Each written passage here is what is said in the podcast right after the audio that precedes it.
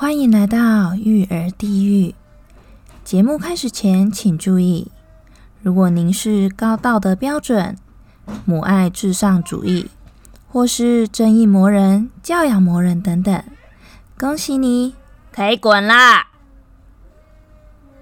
好了，清场完毕。再次欢迎大家来到育儿地狱。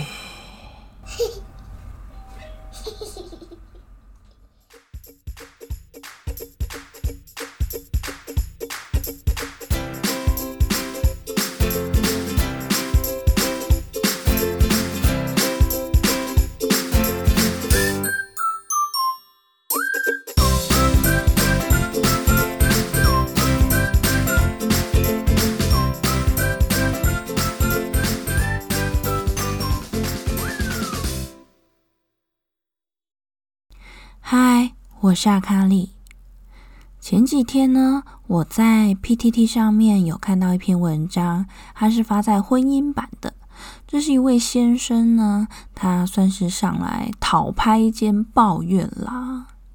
那我看完这篇文章之后，我真的就是有种新仇旧恨涌上心头，呃，很多抱怨不吐不快啊。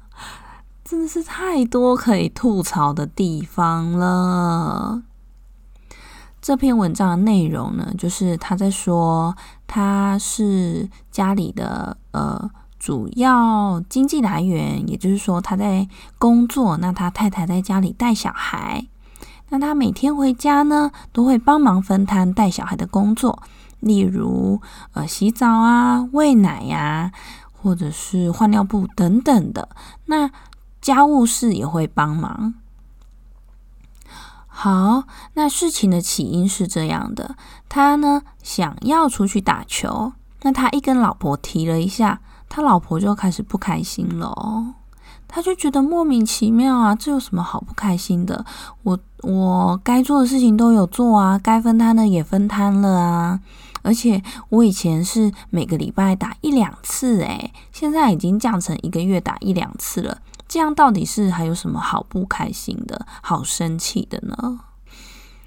好，这主要是他的抱怨的内容啦。我首先要开始吐槽的呢，就是说他有分摊育儿的工作。哎，我跟你说，我猜啦，这个人应该是自以为有分摊的那种人。什么叫做自以为有分摊？好，我们就拿洗澡这件事情来说好了。他说他有帮忙洗澡嘛？你觉得洗澡是什么样的内容、什么样的工作呢？你第一个想到的应该就是好，把这个小孩放到浴缸里面，放到澡盆里面，然后把它洗一洗啊，然后用呃沐浴乳啊把它擦一擦、搓一搓，然后洗干净的时候再抱起来擦干。一般人直觉对于洗澡的事情只有这样的想象而已。哎，其实并不是哎，洗澡这件事包含多少细节，你知道吗？首先你要漏水，把澡盆放满水，接着呢帮小孩脱尿布、脱衣服，然后才开始进行洗澡这个动作。洗完之后，再把它抱起来擦干，然后穿衣服、穿尿布。讲究一点的呢，还可以擦擦乳液、按按摩。那头发多一点的呢，就还要多一个吹头发的动作。这一连串做完之后，才算是完成洗澡这项任务。诶，那他像这种自以为有分摊的人，他一定就是只有。觉得说哦，他有帮小孩放到水里面搓一搓、洗洗，再抱起来，这样他就完成了，并没有其他那些事情，还不是一样都是要他老婆做，也只有他老婆可能因为呃体贴他啊，上班很累呀，所以就帮他把原本他应该要做的整套事情又分摊一点掉了。还有另外一种类型的队友。也是让人家蛮恼怒的，呃，我称之为呢这一型叫做成事不足败事有余型。简称就是白目。怎么个白目法呢？就是他会去弄小孩。拿我们家的例子来说好了，嗯，有一次我老公在帮我女儿洗澡，那他们洗澡之前呢，呃，就有谈到说，哦，他今天上台语课哦，有学到呃“拍谁”这个词。好，然后他们就去洗澡了。洗澡的时候呢，我女儿唱歌唱得很开心。这时候我进去了，我也要一起洗嘛。那我老公就想要叫我女儿，就是讲拍谁给我听呐。但我女儿现在就唱得很开心呐，然后她就是硬要人家说：“你赶快唱，你赶快讲拍谁啊，讲拍谁给妈妈听啊，快讲啊！你不讲，我不不要怎样怎样怎样了哦。”然后我女儿就生气，哎，我在旁边真的就是很想要翻白眼哎，她唱歌唱好好的，你去弄她干嘛？然后只是为了你一个呃无聊的想要分享拍谁这件事，你要分享很好啊，你唱你找另外一个场合嘛，例如等他唱完歌，你尊重他一下嘛，对不对？这种弄小孩的，弄到来后面还要。变成主要照顾者来安抚小孩，真是哦，让人超恼怒的。我朋友也，呃，我朋友的老公也是这种型，他真的每次都要跟我们抱怨。像他想要找小孩玩呐，那就找小孩玩哦，他玩的很疯很疯这样子，然后疯到后面，他小孩开始觉得哎不想要玩了，然后就开始闹脾气呀。不想配合爸爸的动作指令啊，然后她老公就在生气，哎，莫名其妙哎，对不对？哦，这种白沫真是啊，很难救啊，很难克服啊。再来，我们回到文章里，这个先生不就是因为不懂他老婆为什么会气噗噗吗？他老婆之所以会生气，是因为。哎，我都没有自己的时间呢。就算是周末你有带我们出去，那我也还是在旁边，应该是说我也还是主要的照顾者啊。那你现在说哦，你想要自己出去打打球、透透气，那我呢？你有没有想过我？大家知道所谓没有自己的时间，到底会多夸张吗？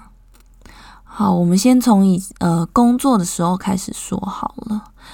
以前在工作的时候啊，我以前是当 PM 的。那呃专案的最重要就是你要赶那个 deadline 嘛。那在这个专案期间呢，你也还要呃，例如催厂商交期啊，被客户追杀，每个礼拜还要汇报给老板。有时候可能你一整天就泡在客户那边解决问题，回到公司大家都下班了，你还要加班处理一些文件，例如开 PO 啊，还是干嘛干嘛的。真正忙起来的时候呢，你就会开始觉得说，哦，你的工你的生活只剩下工作跟睡觉两件事情而已。那时候就已经觉得，哦，我已经没有自己的时间了，我好压抑哦，我透不过气。但是全职照顾者的没有自己的时间，比这个还要夸张一百倍。首先呢，在工作的时候，不管你几点下班，你早下班就是下班了。那到你睡觉之前的这一小段时间呢？你可以放空，你可以摆烂，你可以划手机，大部分的时候都不会被打断。但全职照顾者就不是喽。全职照顾者呢的每一件事情都会被打断，这些每一件事情都是一些生活的小事，例如吃饭、睡觉，呃，做一些家务事，甚至划手机，各种小事。都会被打断，而且完全没有呃一个明显的上下班的界限，根本就是二十四小时 on call 啊！而且二十还二十四小时都睡在公司里，对，我们的公司就是我们的家嘛，对不对？二十四小时都泡在公司里面，哎，很恐怖哎！你光用想的，你就觉得头皮发麻了，好不好？好，如果有人就是觉得这个例子跟就是跟工作这个例子呢，呃，来相比的话，还是没什么感觉的话，那我们再来讲一个例子。你来想象呢，你有一个室友，那这个室友都会在你的周围，可能呃五十公分左右，而且还会跟你有一些肢体接触，可能抱你啊，或者是挽住你的手，然后。也有可能会打到你、踢到你之类的，那我们就先不用考虑说哦，你可能还要照顾这个室友的呃生活起居。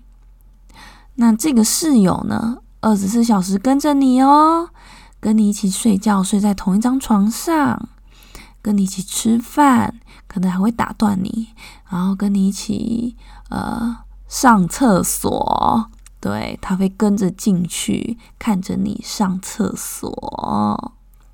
天哪，听到这里是不是就觉得哦，太崩溃了？应该没有什么人可以忍受这件事情吧？对不对？但我们全职照顾者就是 daily routine 就是这样。哎，你不要小看没有自己的时间这件事，哎，长久下来啊，真的会把人的压垮。它会对你的身心都造成极大的压力。像前几天有一个新闻啊，有一个单亲妈妈杀了自己的两个小孩，而且被判死刑。他在陈述的时候，他是说，呃，他的小孩已经七岁了吧？他说这个七年来呢，他。一边工作一边带小孩，这七年来都只有他自己去面对世界，呃，外界对于单亲妈妈的不友善，然后他也没有后援可以帮他照顾小孩，他二十四小时呢都没有自己的时间，就这样过了七年，他真的是再也撑不下去了，所以他决定带着他小孩一起走。这是他那时候的陈述，而且日本也很多这样的啊。日本也是有，就是他完全无后援，然后又要老公回来又要伺候他，他也完全没有自己的时间啊，没有没有外援啊。最后最后，呃，情绪压抑到后面，就是不是自杀，就是也是杀了小孩这样子。真的很多这一类遗憾的事情呢。像这样无后援，然后嗯，另外一半可能又不太给力的状况，全职照顾者们又该怎么做呢？其实呢，我觉得啦，应该要让自己身心再放开一点点，积极一点去认识你的邻居、社区妈妈，或者是参加一些可能你的小孩年纪跟他们。呃，年龄相同的一些妈妈们的聚会，去交朋友啦。对，重点是要交朋友，而且是同类型的朋友，那他们就会比较了解彼此的难处，或者是呃彼此觉得不开心的部分，比较能感同身受。然后你也会因为有他们的支持，有他们的嗯可能倾听，让你的育儿生活。可以比较快乐一点，这真的是蛮重要的啦。毕竟山不转路转嘛，我们总是要让自己过得开心一点。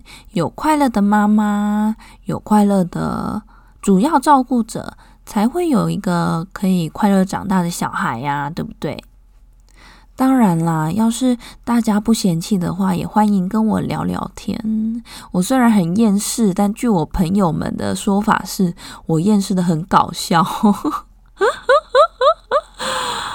好，我们这样也算是互利互惠啦。就是你有被倾听到，那呃，我也有发泄掉我的厌世情绪，这样。好啦，这大概就是我今天想要跟大家聊的事情。啊，要跟大家说一声不好意思，就是我的感冒还是没有好，所以这一集可能后半段吧，还是说全部 都还是有一点哑哑的感觉，就是没有之前的那么好听。那就先跟大家跟大家说抱歉啦。好咯，希望下个礼拜我就可以有一个呃美好的声音跟大家聊别的事情了。好咯，下次见啦。